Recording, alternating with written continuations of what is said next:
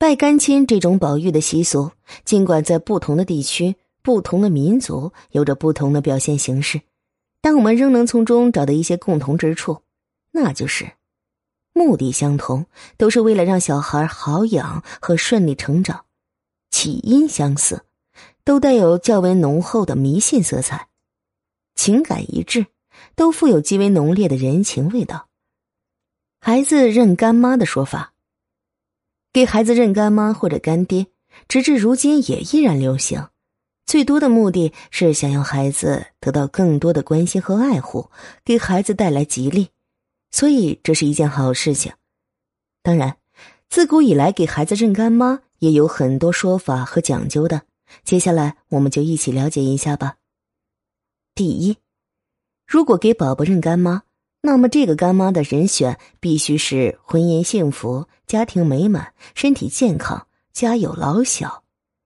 第二，给孩子认干妈时，干妈是需要给个大红包的，并且呀，这个大红包要一直给宝宝保存下来，直到成人，还应从干妈的家里拿一双碗筷和米回家保存好。第三，很多相信算命之说的人。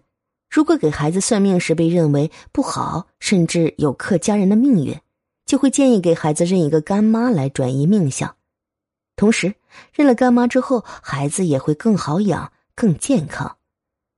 四，在以前认干妈的说法还有，比如还要计算孩子和干妈之间是否命运相符，是否有冲突等，都是需要折算的。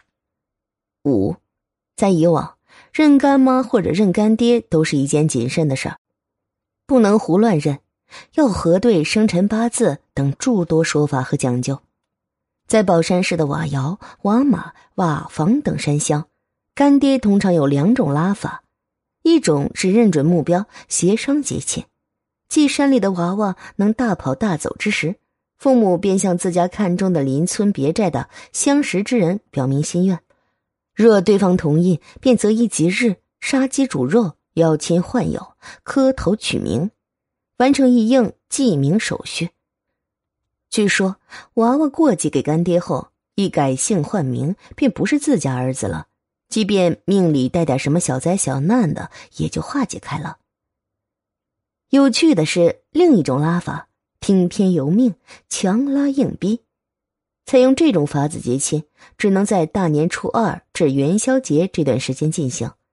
想拉干爹的人家，往往选这个双日子，由男人带上公鸡、腊肉等食物，天不亮就到村外小桥峡道这样的行人必经之处，横拉一根细细的白线，然后在其附近埋伏起来。不论是谁，只要经过此地并绊断了白线，就被认定为是亲家了。埋伏者便飞奔而出，拱手作揖，叫一声“亲家”。